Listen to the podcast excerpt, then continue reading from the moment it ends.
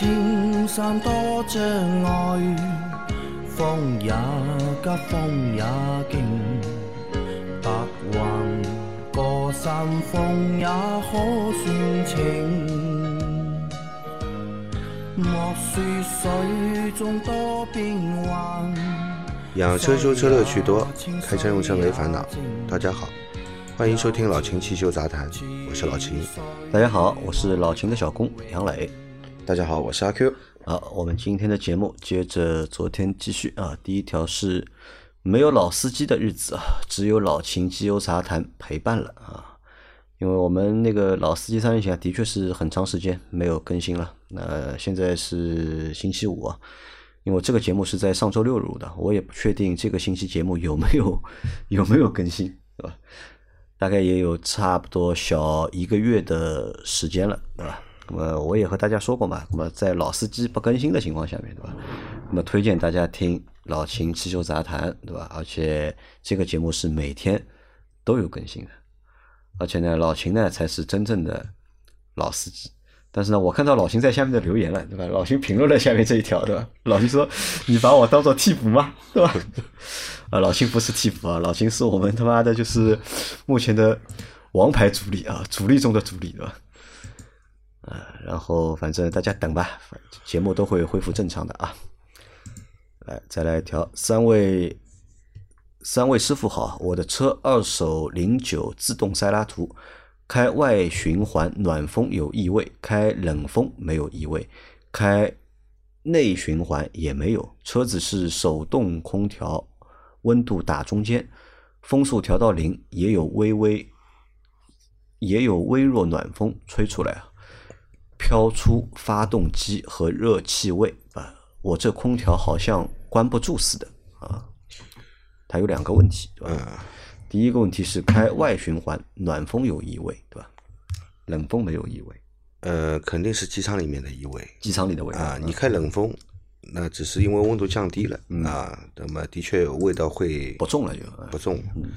那么你应该检查一下什么呢？检查一下你这个发动机机舱里面啊，发动机的那些废气管啊啊，是不是？有泄漏的现象，嗯啊，那么那么异味会比较明显。还有呢，就是发动机，比方说气门室盖啊，嗯啊，或者是什么地方有没有漏油的地方，看看啊，有漏油有渗油，那么发动机机舱里面的味道也会很大，因为发动机工作的时候是热的，嗯，对吧？那么这些异味会被这个空调外循环吸入到驾驶室内来，是吧？就闻到了就啊，你那你开内循环就没有嘛，嗯，对吧？啊，然后还有它一个问题是风速调到零，对吧？也会有微弱的暖风吹出来，正常，因为它开到外循环了。啊，对，对吧？外循环，你车辆只要在行驶，它是有迎风的。嗯啊，你除非调到内循环，调到内循环，那你把风开到零，你开再高的车速都不会有风。啊，只要是外循环，它会有迎风的。嗯，好吧。好的啊，来再下一条。大众途锐爱信八 AT 变速箱，由于财富有针对途锐爱信八 AT 的变速箱油和滤网套餐，我上次就用了这个套餐了。我下次保养换油的时候是继续用柴福的，还是换回爱信的？感谢。呃，是这样的啊，的确是啊，这个爱信呢和采埃孚，嗯，两大，对的。啊，两大这个自动变速箱变速箱的生产厂家啊，那么很多车辆上面搭载的都是这这两个品牌的变速箱，对对吧？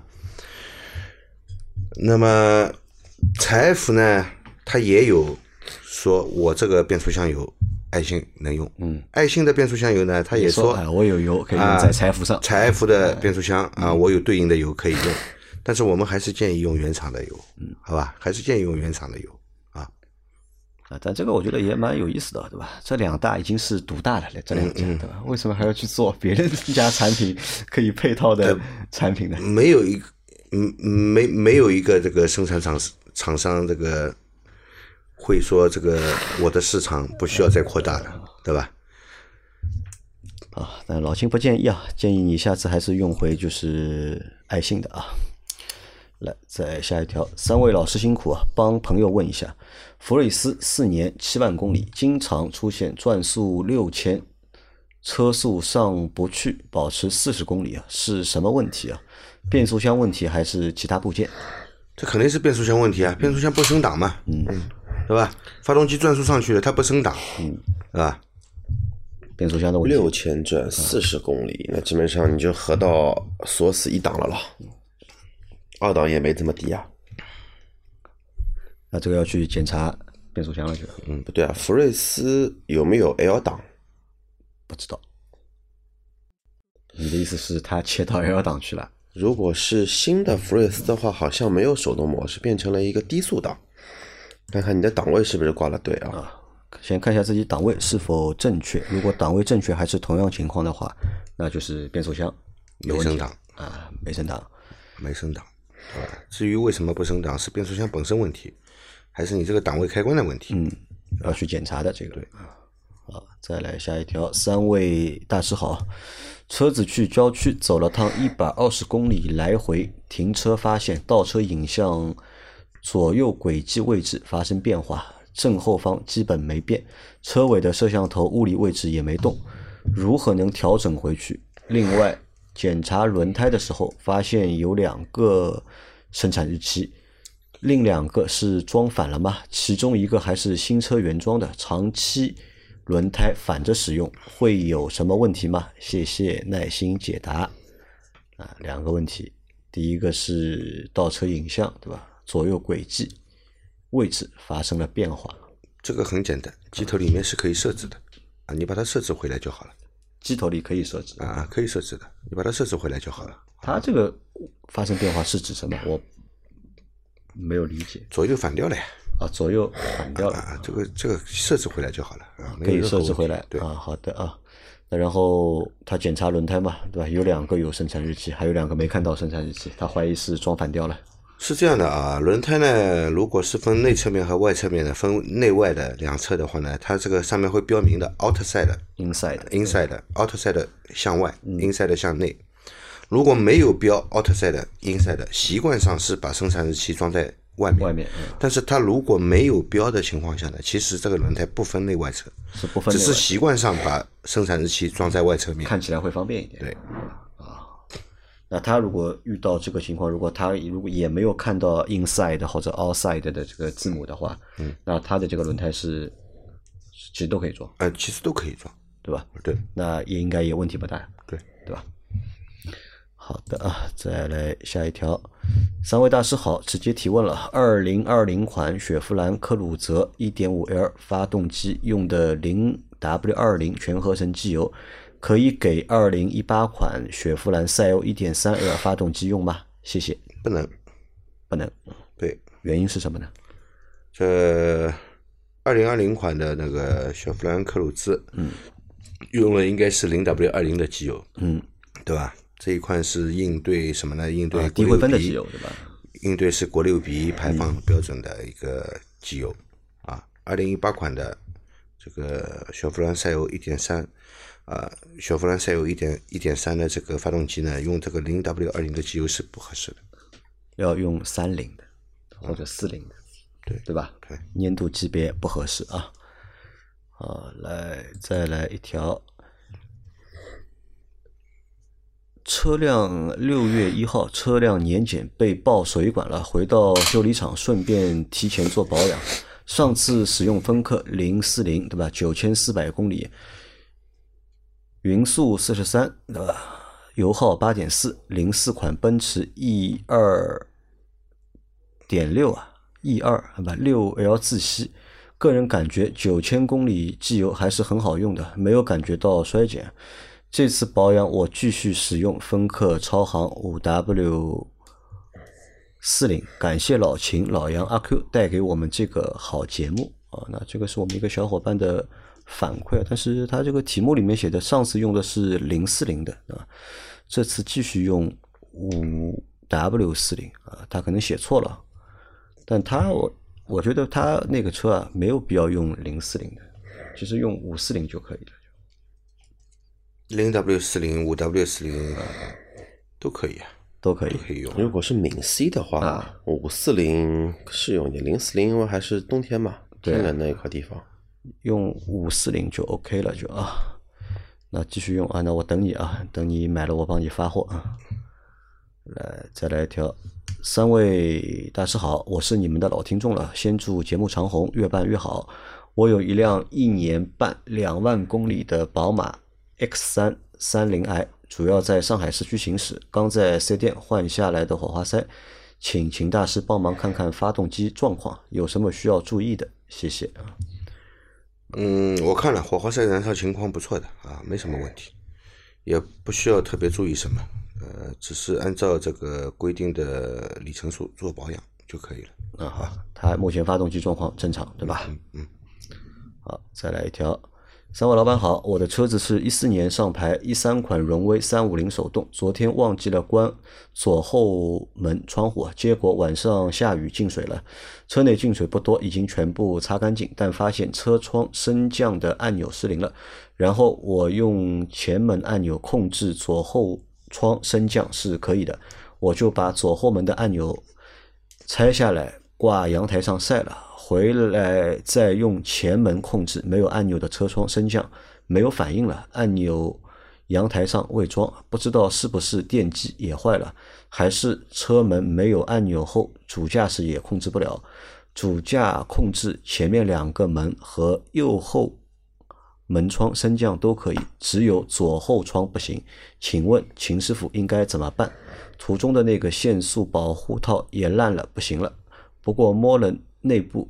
回收棉没有水是干的，把开关装回去，开关装回去就好了。嗯，看到这个问题对吧？想起来我们三周前的那一期西米节目对吧？也是车窗的问题啊。他现在是把车窗后面的左后窗那个按钮他拿掉了之后啊，他前面也就不能控制了。前面要通过后面的这个开关来控制。来控制这个车窗电机的啊，所以你把这个开关拔掉了以后呢，它整个控制控制的线路被你切断了啊，肯定控制不了，肯定控制不了。对，那它现在左后的那个就是失灵的原因是什么呢？进水了呀？不，没有拿掉的时候进水了呀？进水了啊？那晒的干嘛？这个东西是晒干了好了就好了，不行的话呢，就只能换一个开关了，就换一个开关啊。因为它现在还没有装回去啊，晒干了好了就好了，不好的话就只能换开关了，好吧？好的啊，这让我想到了前两天去老秦店里面，他那边有一台途观啊，我靠，那个地板下面的水多到什么程度啊？那个铁皮箱子起码能装一个十五升水吧，装满，里面养一条。锦鲤应该没什么大问题的，那个养两条也没问题。那个铁皮箱子啊，装满五十升水，五十升水，五十升水，它在大概里面接了有三十几升水，那就基本上可以养一条不大不小的。那他这个车怎么会进那么多水？也是下雨进去的，天窗进去的呀。啊，天窗进去的。阿 Q 好像最近去老秦店里，这个频率有点高，蛮高的嘛，对吧？证明想老秦了，想老秦了。啊，再来一条。秦师傅好，咨询一下动力转向清洗是保养什么？转向机吗？另外，发动机限速保养是检查发动机舱限速是否有老化和松动吗？是否需要喷啥清洗护理喷剂啥的，对吧？谢谢解惑。转向清洗，动力转向清洗。嗯，动力转向清洗呢，其实一般就是以前用那种机械的这个助力棒的。嗯。啊，这个会进行清洗，因为时间长了啊，整个那个转向系统，包括这个油壶、油管以及方向机内部啊，会有这个油泥的沉积。那么清洗一下以后呢，这个一是这个方向会变轻，嗯，第二呢，可以解决一个打方向的异响问题，嗯，第三呢，就是防止方向机出现漏油的现象，对吧？那现在还有吗？现在越来越少了，现在都是电子助力了啊，也没没得油给你换。那么你清洗什么呢？没东西清洗，对吧？啊，还有发动机限速保养，对吧？是什么呢？发动机舱的限速保养呢？怎么保养法？这个？呃，其实就是对这个限呃限速的护套，嗯，进行一个清洁清洁维护，不要让这种油液啊什么就啊不是这个外不是，它这个时间长了，因为发动机舱的那个高温环境，嗯。那些绝缘材料呢，时间长了以后呢，可能会发生一些老化现象，会破损。那么保养一下是其实是有用的啊，保养一下其其实是有用的。嗯，那么可以延缓这个绝缘层的老老化啊。那是喷东西吗？还是只是擦干净呃？有喷剂的，有喷剂有。喷剂的，对的，那这样的这种保养多久要做一次？也没有规定说多久一定要做啊，你可以选择做，也可以选择不做啊，是吧？好的啊，再来一条阿 Q 君啊，我又来了。ADV 入门车求推荐，现在考虑老牌大厂。我了解到的中意的宝马三幺零 GS、本田 CB 四百 X、铃木 DL 二五零，本田性价比高一些，不过现车估计得等很久。宝马可以拥有吗？初次挡车，被劝说别上大牌，本来想上七五零 GS 或者本田 NC 七五零了，求过来人经验，谢谢。摩托车对吧？唉我是一直不太建议新手上一个特别小的排量，因为为什么呢？就是说两点来说吧，一小排量的车的话呢，对于新手的换车频率，它不会说有一个很好的一个保障。一般一般的话来说，就是说新手买一台摩托车，会考虑到动力的原因、操控的原因等等原因，而且还有很多人会在你身边说呢，大排量你不能开，开了要闯祸的。嗯那如果光从动力这一块来讲，确实是对你来说呢，这个也是属于破口破破心吧。但是也不要忘了一点，现在的话呢，小潘的发动机基本上电子的配备只有一个，只有一个 ABS。你三幺零的话呢，还多了一个奔驰那个奔驰了，宝马的一个那个车身稳定系统，还是相对好一些。但是你不管是 CB 四百叉还是 DL 二五零，无一例外只有一个 ABS。对于你新新手对于油门的把控，还是全靠你自己的一个经验。如果说你上一个大排量的车，比如说上个宝马七五零 GS 的话，那至少来说电控这一块妥妥的都是都有。新手的话呢，其实对于电控的要求远比对于动力的要求来的要大很多，而且越贵的摩托车排量越大，也意味着它有更多的骑行模式。你不一定说新手上来就要用一个性能模式，你也可以用经济模式先开嘛。经济模式开的话呢，宝马七五零这动力跟铃木的 DL 二五零，嗯，对于我来说也差不了太多。其实我那辆七五零开到现在四千公里不到的话呢，我的感觉它就是一台宝马版的 DL 二二五零，你的车也很皮实，动力的话呢也够用，嗯，品牌也有了，骑行的话也比较舒服一些，所以我是不太建议你买一个小排量，索性就再忍一忍吧，然后租个一台铃木车子，先开个一个月时间，三四千块钱，你开完之后你再买一台排量稍微大一点的。能骑能骑个一两年，因为配置更高一点。配置更高，安全配置也更多。关键是呢，摩托车最怕什么呢？今天买来开一个礼拜不喜欢就卖，这种没有必要的折损其实是没有意义的。啊，我问一下阿 Q 啊，像摩托车的这个就是残值啊，嗯，大排量的和小排量的有区别吗？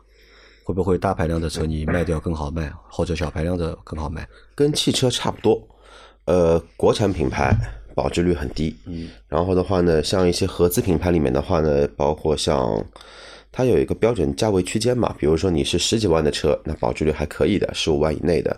如果说你价位一下子突破二三十万、三四十万，那就要看车型了。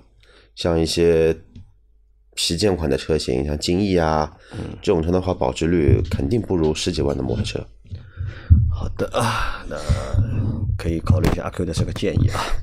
来最后一个问题，秦老师早上好，刚刚驾驶我的一二年啊，驾驶我的十二年老英朗一点六自动时，车速大约在三十到四十左右时踩油门，车子突然间像断电一样没反应，稍微再踩点油门，车子还是没反应。这时我靠边停车，重新启动，车子又都正常了。之前偶发出现上坡倒车、闯车、怂车现象。变速箱油之前是六万六千公里换的，现在车子九万四千公里啊，还劳烦秦老师指点，谢谢。啊，也是车子开了一半，对吧？踩油门没有反应，这个变速箱又坏了。是变速箱的问题。嗯，而且是变速箱要坏掉了。这个就是征兆了，就是。对，这变速箱要坏了，趁早修，可能费用还相对来说低一点。你拖的时间越长，可能维修费用越高，有可能会造成你这个变速箱里面的东西都打打碎掉。你要换好好多零配件的话，那维修价格也会上去。老秦的第一反应和我的就不一样，对吧？老秦是趁早修，我以为老秦要说的？趁早换车。啊，趁早卖对吧？但是 趁还没坏的这个车子你现在要卖掉不值钱的，也不值钱，但是你要修一下的话也想清楚一点，你变速箱开一下起码五千块钱，这个是比较靠谱的一个店家报的一个价格吧，差不多吧，老老秦。嗯，最起码五千。嗯你如果这种跟你报一个开一下修一下两三千，我靠，那我跟你说这个连环套就严重了啊！到时候跟你说这个实在不能修了，给你换一个。好吧，那赶紧去修，对吧？或者再考虑考虑，到底是修还是怎么样？对的，好，那我他说他去四 S 店了嘛，嗯去过了四 S 店人跟他说这个故障码也没有，不知道问题在哪里，说你这个车不要修了，就把它卖掉吧。然后他去问了，说这个车能卖多少钱？人家跟他说卖两万二，两两万还蛮高的嘛。你觉得两万二高吗？我觉得蛮高了。他那你拿着两万二回来能买个什么车呢？也是买个他这样的车，那还不如修修好。修修好，对吧？好的啊，那今早去修啊。那我们这个星期所有的问题都回答完毕了。那最后给大家一个建议啊，就是大家在提问的过程当中啊，就是要留言在我们节目最新一期的下方，这是第一。第二呢，就是有问题尽量留在我们的节目里面，对吧？不要留在就是群里面，因为我看到上个星期有很多的小伙伴都把问题啊留在了群里面。那这个呢，对我们收集问题啊，不是特别的方便，好吧？如果你想比较快的得到答案的话，对吧？就把那个问题啊都留言在节目下方，不要留在群里面，好吧？那我们这个星期的节目更新完毕，明天还会有一期西马会我们员的群是给大家讨论用的啊对的不是这个提问用的。呃，那在这里我那么老秦说了嘛，那么我也想说一下我的看法，就是因为我们本身就是一个节目，对吧？这个老秦汽修杂谈，我们本身其实是一档汽修问答的节目。那首先我们需要素材，对吧？需要大家的素材。那大家在提供素材的过程当中，那一我们节目有了素材，二呢老秦也能够回答大家的问题，让大家可以给大家答疑解惑。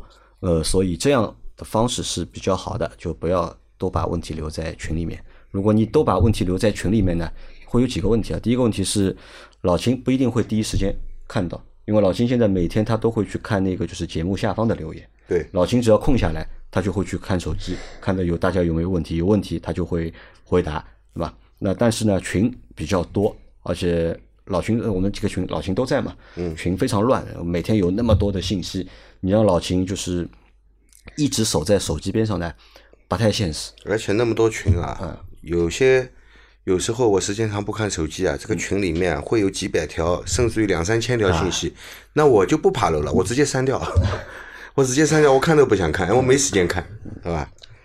好吧，所以大家配合我们的这个工作啊，我们明天再见，拜拜。拜拜。啊，再见。